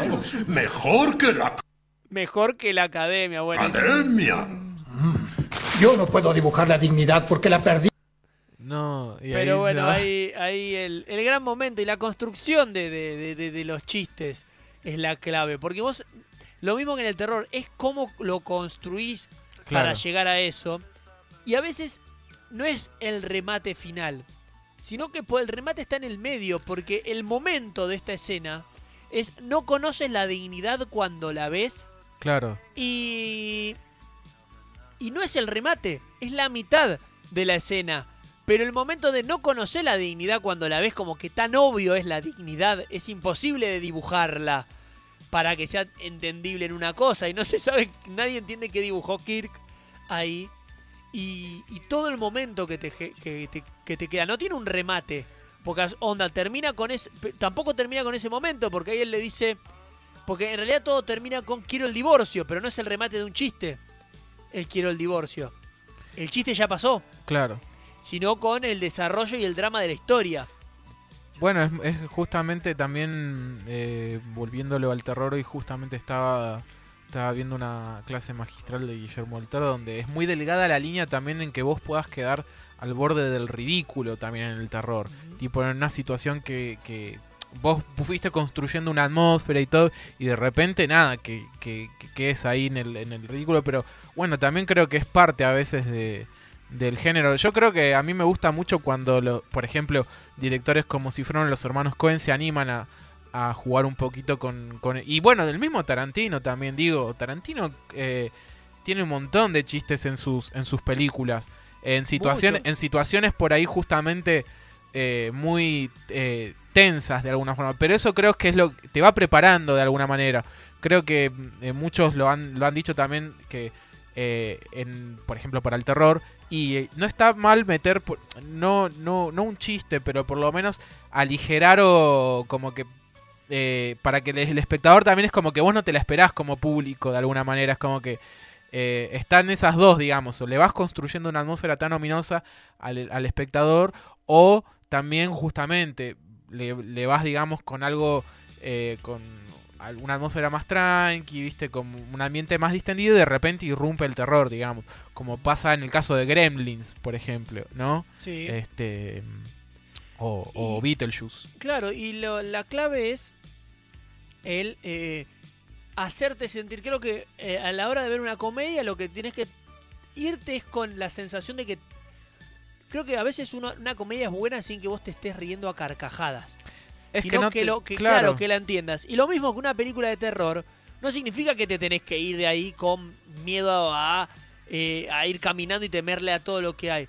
Sino que vos te podés ir con la, con la sensación de la experiencia que pasaste ahí adentro. Claro, es como De- una... Claro, me exactamente. entretuvo, me eso. pareció gracioso por momentos, eh, me, asusté, la verdad que por momentos me, me comió psicológicamente, pero cuando termina, terminó la película. Y no hace falta que te dure o, o salir diciendo, no, cómo me duele la panza de lo que me reí en esta comedia, o no, la verdad que ahora vas caminando, viste, y te tocan en la espalda y te asustás. Es que justamente hay mucha confusión. Yo siento que a veces, eh, en cuanto al terror, ¿no? Y podría decirse también en la comedia, ¿no? Hay mucha confusión respecto a eso, como que eh, eh, en terror tenés que asustar. Y no, no, justamente. De hecho, si uno ve, por ejemplo, La, La Bruja, Hereditary, son películas con las cuales, especialmente Hereditary, te vas con una sensación media rara, digamos. Eh, por hay lo una que, eh, película, ay, no me puedo acordar el nombre ahora, que no, no la vi, dicen que te vuela la cabeza, Uh. eh, que es que encima está toda grabada de día. Midsommar. Midsommar, ahí Uh, bueno, Midsommar. Pero que dicen que es una película que no, no es terror, eh, a clásico, a lo que uno está acostumbrado en una película de terror, pero sí que psicológicamente eh, te, te pega la Es película. Entonces, Midsommar- sí. eso, eso también es terror, incomodar, eh, mole- molestar, desesperar internamente a una persona por algo que está pasando. Sí, sí, y que sí. concluye en algún momento y que cuando termine la película ya está. No es que tenés que salir alterado, pero sino como... Sí. Es que para mí como, como Pegó, espectador, por ejemplo, eh, a mí justamente películas como, bueno, como Midsommar, Hereditary, La Bruja, este, por nombrar algunas de las más nuevas, este, justamente lo que tienen es que vos te vas con esa eh, incomoda. Para mí el terror justamente lo que hace es ponerte incómodo. Si uno lee, por ejemplo, una novela de Stephen King, por ejemplo, no sé, Cementerio de Animales, It, tiene situaciones en las cuales te pone incómodo, que vos son cosas que vos no querés ver, digamos. No es que te asustás, no querés verlo, digamos. O la podés relacionar inclusive con que, che, ¿y si me, y si me pasa a mí esto o a alguien de mi familia? Es como que te pones en eso, ¿viste?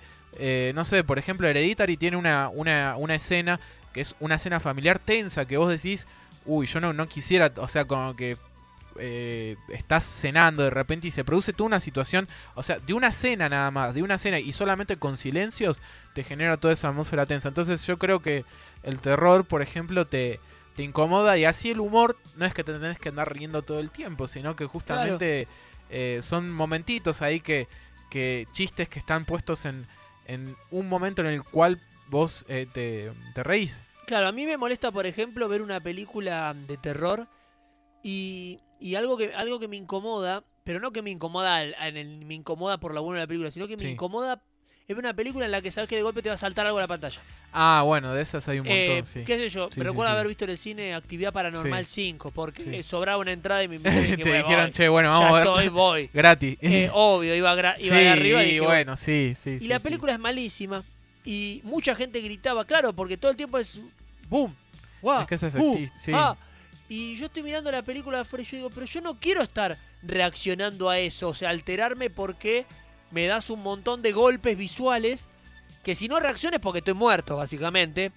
Que entonces es como generame incomodidad de verlo, que yo diga, uh, esto no lo quiero ver. Que por ejemplo de la película el único momento que me generó eso fue el final. No sé si vos la viste, Actividad Paranormal 5. que No, no, no. Vi la, vi la atraviesan- 1 hace muchísimo. Atraviesan uno de los huecos, qué sé yo, que los transporta, qué sé yo, y aparece como un ser.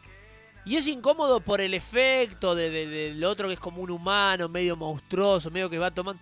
Y es como incómodo porque no sabes lo que ves, y es un tipo que parece que hay una persona desnuda o que con el cuerpo como que se está terminando de armar, ¿viste? Como que es incómodo eso. Que vos decís, bueno, eso es incómodo, pero es la misma, es, es incómodo visualmente por el. Porque te estoy mostrando algo ah, feo, horripilante, monstruoso. Pero no es que te estoy incomodando con una escena que te molesta visualmente, porque va más allá de lo que vos pensás. Si yo te muestro un monstruo, te puede o incomodar o, o- o causar risa. Ahora, Sí. si yo te muestro una escena donde eh, es una familia y vos y la película te- la- eh, es, un, es la historia de un padre que eh, es un- no sé, una historia de un pedófilo y la cosa es generar terror mediante cómo esa persona se eh, y de golpe se sienta al lado de un nene, de un nene y vos te empezás a sentir incómodo Es y te empieza a perturbar sí, la historia sí, de qué es lo que puede hacer. Pero no estás viendo nada horrible, porque capaz lo único que está viendo es una persona sentada. Bueno, es lo que. que se va comportando sí. casi como normal alrededor, pero vos ya sabés el trasfondo, entonces te sentís incómodo porque tenés miedo que le haga algo al nene. Y capaz no pasa nada. Es lo que. Pero te incomodó. Es lo que ah, decía Hitchcock, digamos, con el famoso ejemplo de la bomba, digamos, debajo El de. terror y el- el claro, suspenso. de- debajo. Suspenso digamos, y el susto. Claro, el. el digamos, la bomba debajo de, debajo de una mesa donde dos personas estaban hablando de béisbol, digamos. Pero abajo hay una bomba, el espectador sabe que está esa bomba ahí abajo, pero el público, eh, pero El- los, eh, los los personajes protagonistas no. Entonces eso genera todo un, un suspenso, digamos. Eh, y ahí es cuando justamente yo creo que mejor funciona el terror. No cuando, cuando le haces el ¡pum! Porque es- eso es como que es un momento nada más y listo, Hay- ya está. Él lo marcó, hay dos momentos. Claro. Uno es, está la mesa y de golpe explota la bomba. Nadie sabe, está la gente comiendo y explota una bomba y nos asustamos porque, uy, explotó una bomba. Sí, sí. O el, yo te estoy mostrando la bomba, los personajes no saben y a vos te vuelo la cabeza pensando en que los en, desesperándote para que vos quieras que los personajes se den cuenta de la Claro. bomba o que estás esperando que explote, pero no explota y te lo hago pasar y te lo hago pasar más lento y te hago sentir que no pasa el tiempo y no sabes si va a explotar o no va a explotar. Eh, que a ver, está muy explotado el recurso ese hablando de explotar de la bomba que estaban a punto de desactivar y qué sé yo y que ya llega un momento que no. Ahora, si yo te lo genero desde un lugar donde yo te lo estiro y no te hago saber que lo que va- cuál es la resolución de la escena. Por ejemplo, eh, encierro un, ases- meto un asesino dentro de una casa Sí. y entra un personaje de golpe mientras está el asesino en esa casa y hago que los personajes pasen cerca de donde está, pero no te lo muestro al asesino. Te muestro toda la secuencia de los personajes. Te muestro a los personajes yendo, viniendo. Vos sabés que está el asesino en la casa. No, capaz no sabes en qué parte. Y que el personaje abre las puertas. Y vos yo te, te genera una desesperación de que si su guarda, porque vos abrís la puerta y lo vas a ver. La típica es que el personaje llega, abre la puerta, aparece el asesino y te asustás porque aparece el asesino de la nada. Claro. Ahora, te puedo generar suspenso y que el personaje salga de la casa y el asesino no hizo nada. Bueno. Y después te voy y te, te genero otra escena donde al personaje capaz sale y lo atropella un auto, viste, afuera. Y la escena del asesino fue solamente para molestarte. Bueno, eso está muy bien, por ejemplo, eh, utilizado en, en Halloween, la primera de Halloween, donde te muestran al asesino que está viendo, digamos, este, eh, al- a las chicas que va a asesinar, digamos, a una de las estudiantes.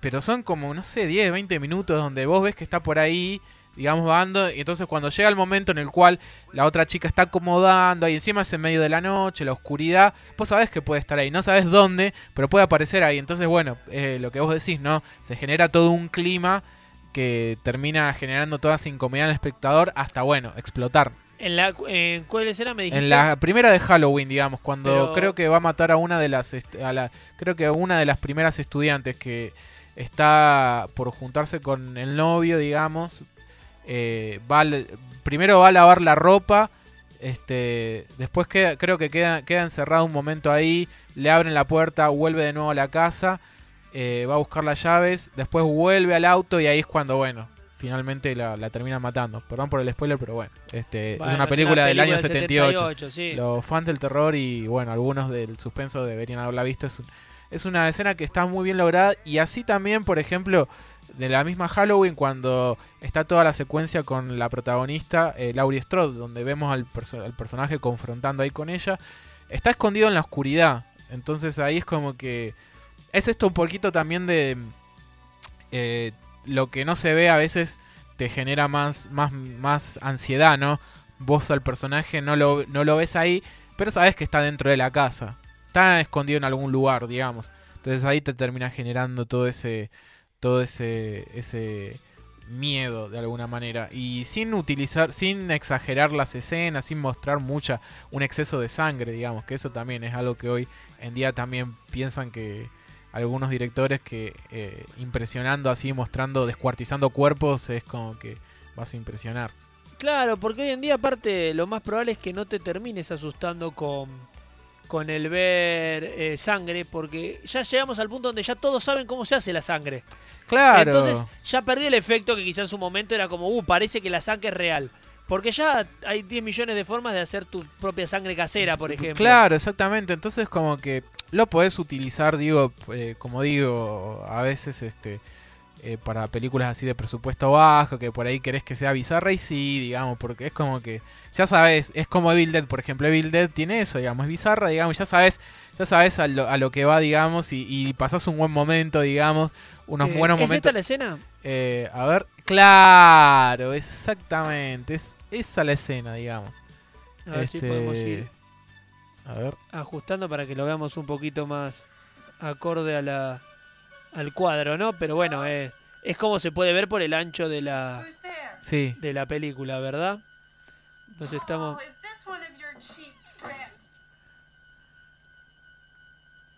Perdona la de prolijidad, pero para ver un poquito de la escena de, de Halloween.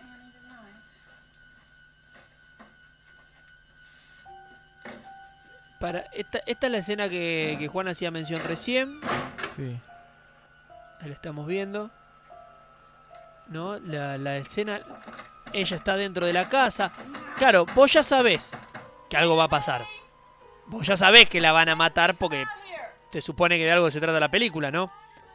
Entonces, la cosa es generar el suspenso para que eh, vos sientas que el asesino está cerca, pero al mismo tiempo que parezca por momentos que para los personajes no está.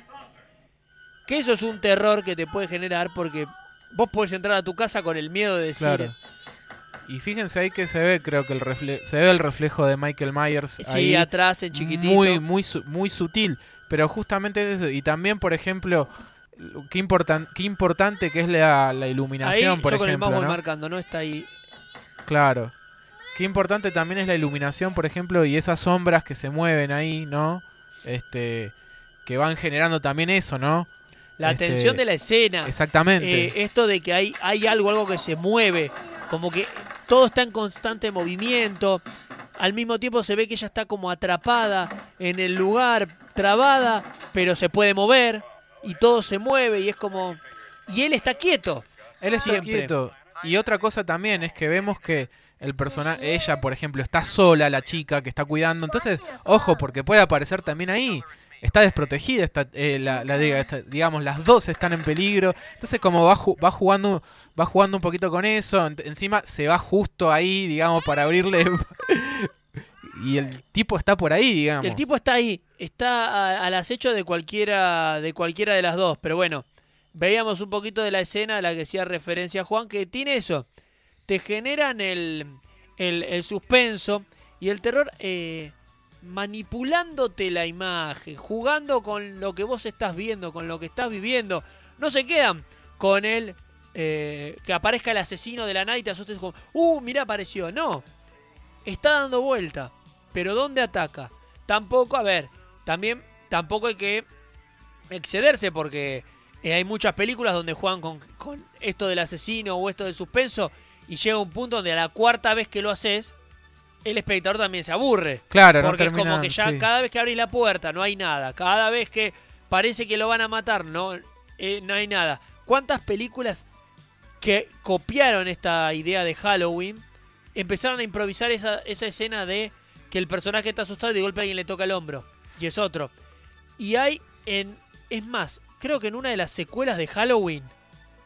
En una de las secuelas de Halloween, viste que hay. mm, Son Sí, como uh, 15 y hay un par sí, que ni sí, aparece Mike Myers. Sí, sí, sí. Hay una en la que sobreexplotan eso, donde parece que todo el tiempo la están por atacar a Jamie Lee Curtis o a quien era la protagonista en ese momento, no me acuerdo quién. Y hay como cuatro escenas en las que le tocan la espalda. Y que no es el asesino, le tocan la espalda. Y vos decís, bueno, ya está, loco. No puede ser que no, todo el tiempo no me abusen del, amagás. no, no abusen del. Claro, es que por ahí yo eh, por ahí veo que eh, hay algunos pro- productores, digamos que como ven que funcionan ciertas cosas, vuelven a hacer lo mismo y en realidad termina termina siendo lo mismo, aburriendo en vez de proponer, por ejemplo, algo distinto. O sea, por ejemplo, Midsommar no es una no es una no es una secuela de Hereditary, pero bueno, es el mismo director. A lo que voy es que son dos películas totalmente diferentes. En Midsommar se propone justamente generar toda una atmósfera eh, a la luz del día, sin necesidad de, de que sea de noche. Lo cual es muy loco, digamos, porque es como que si uno piensa en el terror, es como que, bueno, la noche es como que es el ambiente perfecto para generar el clima. Y sin embargo, en Midsommar eh, Todo juega un poquito con- todo claro, y muy juega- iluminado, muy choco, muy prolijo, muy, pulcro blanco, todo, sí. Como todo lo contrario a lo que esperabas. Y bueno, te lo genera desde otro lado. a, a- sí. a mí me molesta cuando ya se pasan a. También al hecho de que, por ejemplo, hay las películas de, de- de Halloween, de Chase, de, de Viernes 13, las de Freddy, las de Pesadilla en Calle Elm. Que en la primera película te cuentan una cosa y ya cuando vienen las secuelas exageran y empieza a hacer que el personaje. Saquémosla quizá un poco la de Freddy que va tirando más a la comedia a medida que va avanzando, donde va ya, avanzando, ya sí, sí. mismo Freddy es una parodia de sus propias películas. ah, es más, hay una película que como que se autoparodia, que Claro, es un es una- una no me película acuerdo donde, cuál es. donde es una pe- donde Sí, Freddy ataca a los personajes de la película. Freddy mata a Freddy. Sí, sí, sí. Eh, pero Qué por ejemplo, en Halloween, en la primera, parece que, que- que todo termina. Y en la 2 vuelven a que los personajes no se mueren.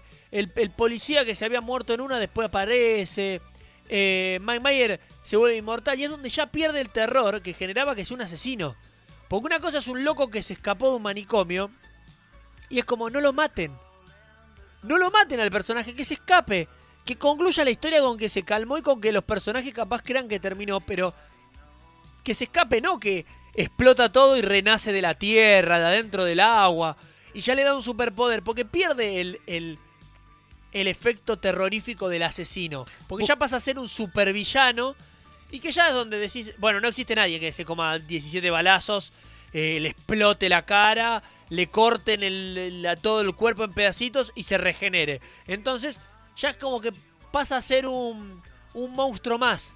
Bueno, es como Norman Bates, por ejemplo, que justamente en la primera película, este, eh, bueno, está esta cuestión, digamos, de que si está loco, está enfermo, que, que, que lo que- Y después, bueno, se, se hicieron otras, creo que se hicieron, sí, tres secuelas, creo. Que hay tres no secuelas recuerdo. y una Hay precuela. tres secuelas, entonces... Una este, precuela y la serie precuela la- que supuestamente Motel no es Bates- canónica. Motel Bates, digamos. Claro. Este, entonces como que ya abusan un poquito de eso porque justamente una de las cosas que para mí tiene eh, de, que da miedo de, de- de Norman Bates es justamente eso un poquito no saber digamos qué es por qué hace lo que hace que justamente ahí es cu- bueno ahí estamos justamente viendo el tráiler de Psicosis, De Psicosis, pues, este un, hay dos trailers este uno que está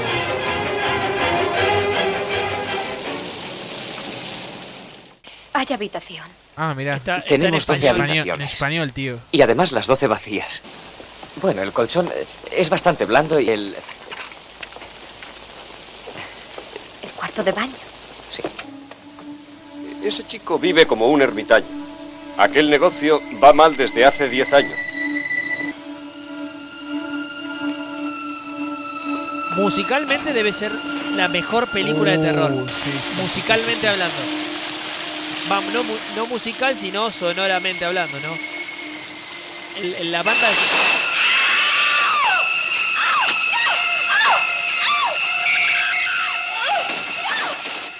Una, cu- una curiosidad, digamos, es que, eh, que esa escena Hitchcock no quería música. En realidad, el compositor Bernard, Bernard Herrmann este, le hizo, hizo la música y al Él final quería, lo- terminó- él quería silencio Sí, y el sí. grito de ella. Sí, al final terminó quedando, creo que, o sea, mejoras. Va, no sé si mejor, Quedó digamos. icónica. Quedó, claro, Quedó quedó, icónica. quedó icónica. Hay una versión, si no me equivoco, de la escena sin la música. ¿Ah, sí?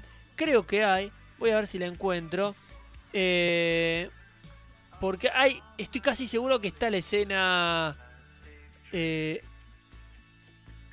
escena ducha. Pero a ver si la.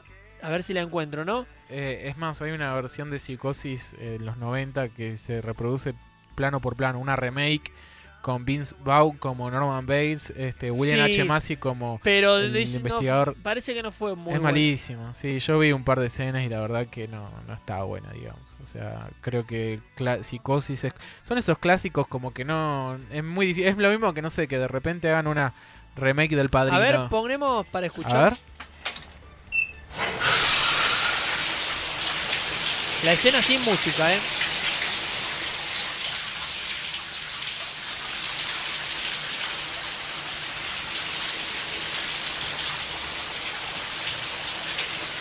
Se escucha la ducha. Acá ya había música. Porque había música de suspenso. ¿Eh? Ay, justo se está trabando. A ver si lo podemos ver. Le pido disculpas a la gente, lo estamos eh, trayendo directamente de la transmisión de YouTube. Entonces es un poquito más difícil. No, no lo tenemos preparado como lo otro. Surgió la teórica.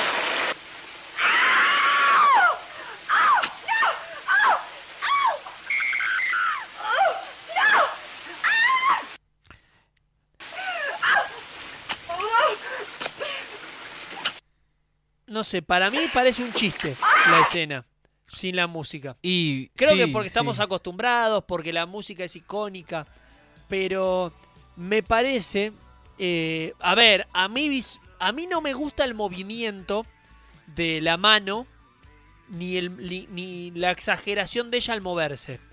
Así, y como y a, y a mí me parece que con la música me gusta más la escena, o sea, como que la apruebo.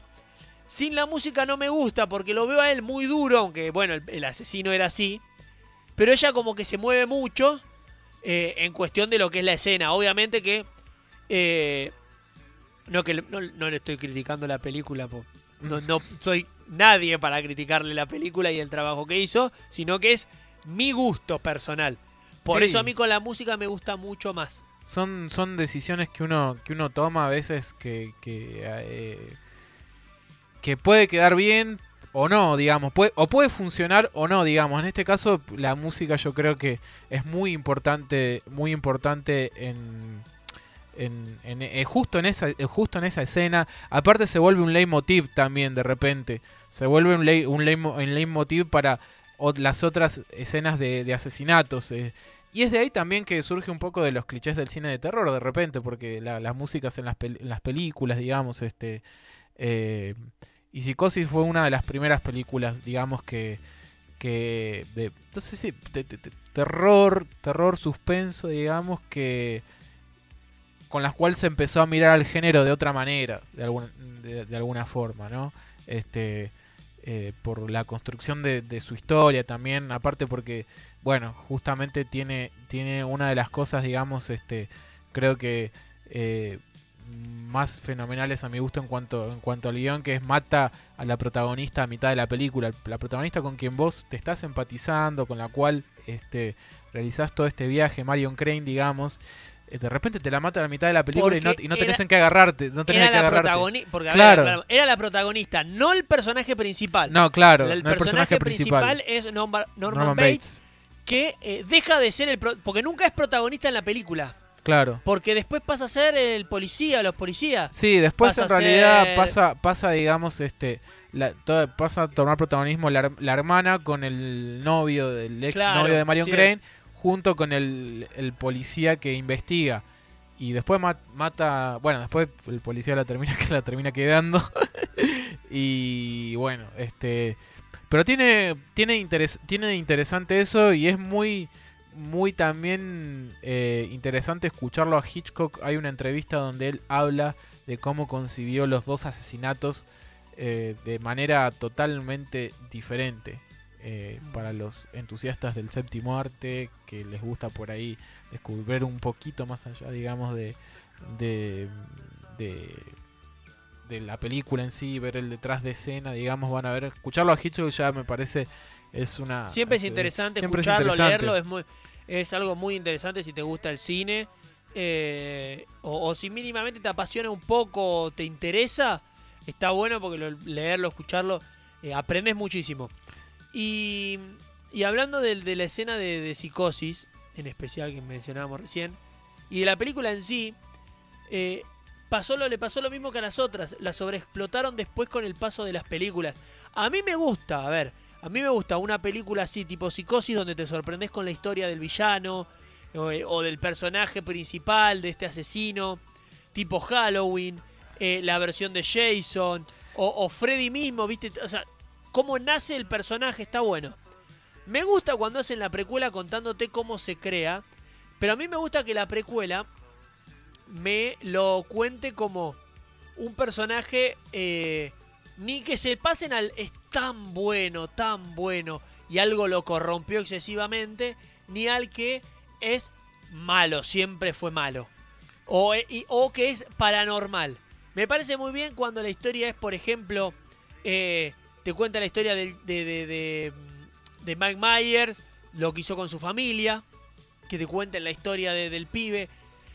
¿Qué pasó? Porque hay una de las, de, las, de las nuevas versiones de Halloween que te cuentan la historia desde el inicio, que tiene un, inicio bastante bien contado de por qué él toma la decisión y de dónde él saca la máscara, ¿no? Y de dónde pasan todas las cosas que pasan, que está bueno, pasa que después te lo vuelven a transformar en un o en que se vuelve muy muy muy malo, muy malo o ya un supervillano con, con poderes sobrenaturales. Y es donde vos decís, ¿para qué si el realismo de la historia, que el personaje esté humanizado, que de golpe te esté contando una historia donde alguien que podía ser una persona buena se volvió excesivamente mala?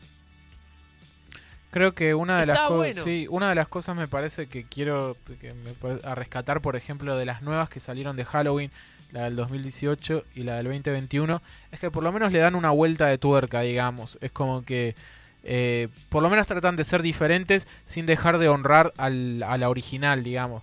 Pero tratan de justamente de, eh, por- a mí la última Halloween Kills me gustó, eh, mu- pero muchísimo, digamos. O sea, este por justamente darle una vuelta de tuerca al género. Halloween Kills. Halloween es, Kills. Es para, pero es- esa es, secuela de la. Es secuela de la del 70. O sea, está. Ahora salió. Claro, es la secuela de la del 78. Sí, exactamente. Con Jamie Lee Curtis, obviando todo el resto de las películas. Claro, exactamente. Está Halloween del 2018, esa es la primera secuela que se hizo. Como vieron que funcionó tan bien, se, se hizo Halloween, End- eh, Halloween Kills y ahora se, este año se estrena Halloween Ends, que es como Pero son tres final. secue- son una trilogía que en Una realidad trilogía, se junta claro. con la primera. Exactamente, Que y obvia obvia las otras donde oh, también estuvo claro, Jamie no, obvia las- y no tiene nada que ver con la de eh, la última remake. Claro. ¿De qué año fue? Eh, no tiene nada, no tiene nada, 2000. obvia, obvia todo, sí, la de 2009, las de Rob Zombie. Sí. Este, No, y había otra más, me parece. A ver. ¿Sí? Una de Halloween bas- 2000, ahí ya te digo. si es la del 2018 no, porque esa es una secuela directa, digamos. Es una secuela directa de la Halloween del Creo que 78. es 2016. ¿Sí? Ah, puede ser, ver. 2011, capaz que por ahí sí, 2011. No sé, ahí, ahí, ahí, ahí la estoy buscando. Porque hay una remake que. Pues me parece que hay dos remakes. Porque hay un es una de las que más películas tiene. A ver, vamos Halloween. Para, está la remake del 2020, ahí está. Sí. Eh, pero fue anunciada, no, dice Halloween. Franquicia, ahí estoy buscando. Eh, Halloween. And Beyond. Me parece. No, a ver, New Halloween. mm, Vamos a buscar directamente la franquicia Halloween y, y listo. Y ahí te digo si encuentro. Y quería meterme, ya que hablábamos de, de- de lo sonoro, en lo sonoro dentro de la comedia. También, ¿eh? Ya que estábamos hablando de el terror y, y las comedias. A ver. eh, está Halloween 2000 Ends, Halloween Kills. Y Halloween 2018 es eh, secuela directa. Claro, esas, tre- esas No, tres. está bien, sí. son las de Rob Zombie. Sí, esas tres películas son. est- Esta tri- nueva trilogía son secuelas este, directas. Y obvia todo lo que hicieron del 81, del 81 eh, hasta llegado a las películas de, de Rob Zombie. Este. Bueno, pasa eso, digamos, que al menos que seas un... O sea, a mí me encanta el terror, pero ya cuando van siempre a lo mismo, este... eh, es como que ya, ya aburre, digamos, porque recurren siempre a lo mismo. Pero en estas, por, por ejemplo, por, por suerte en realidad trataron de hacer algo, algo to- totalmente, totalmente diferente. Este, eh, sin respetando también la esencia de la película original. Aparte ya me dio seguridad que estuvo ahí metido John Carpenter, el director de la película original. Pero bueno. Bueno, pero igual estuvo eh, metido en la secuela que estuvo después anuló. Sí, estuvo metido, estuvo metido en la secuela del 81, hizo el guion de la, La- de la hizo película la del 2, 81. hizo la 2. Este, En la 3 fue productor, si no me equivoco, Sí. ya medio que yéndose y después se fue. Después medio que se, que se hartó. Medio que estaba- Él- sí, medio que estaba la- él es la que, el que la hace con la mujer. Eh, claro, con la la, pareja de la ese primera, momento. sí, Debra Hill, este, que- Debra Hill. ¿Es ella se va o él se va primero? Porque uno se Eh, va y el otro se queda para una de las secuelas. Estoy casi Eh, seguro que medio como que- capaz que él y ella se quedó creo ahí. que ella se queda o, o ella se va para la creo que él queda como productor de la tercera ver, pero ella te- no estoy casi seguro Eh, pero bueno para ir cerrando el programa eh, hablamos de lo sonoro y lo importante que fue en psicosis y si vamos a hablar dentro de la comedia ya que hablábamos de la comedia también Sí, sí, sí. creo que el mayor ejemplo de la comedia sonora está acá a ver, vos que me decís Para los que no están viendo, estamos viendo Tom y Jerry. Y es todo música. Como habrán recordado.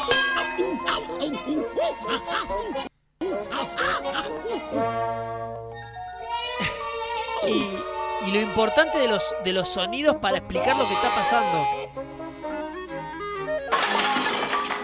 Al punto de que después nosotros nos acostumbramos a escuchar esos sonidos y a entender lo que estaba pasando gracias a estos, a, a estos programas. Como por ejemplo en el Coyote del Correcamino. Claro que bueno, es, es la versión de Tommy Jerry de Hanna Bar- de Warner, porque es de los Looney Tunes, que luego se, se lo apropia todo Hanna Barbera. Pero eh, el, el ruido clásico de desinflarse. Es, es, es Tommy Jerry, creo que el ejemplo clásico, que después se retoma en Los Picapiedras. Después Hanna Barbera lo usa mucho. Acá estamos viendo porque Tommy Jerry era de una producción que incluía no solamente eh, lo- lo- los efectos de sonido, sino la composición si- eh, musical de sinfonías, de, mucho trabajo de partituras. Hay un. eh, es. Sonoramente tiene música hecha atrás de las cosas. Por ejemplo, el primer grito de Tom era. No estábamos escuchando un grito o un sonido cualquiera. Eh, está hecho con Es instrumentos sonido- musicales, ah, es bien, música. bien. Es música en parte lo que vos estás escuchando. Eh, se, si no me equivoco, están hechas los- la- más que nada las primeras etapas, están hechas con partituras.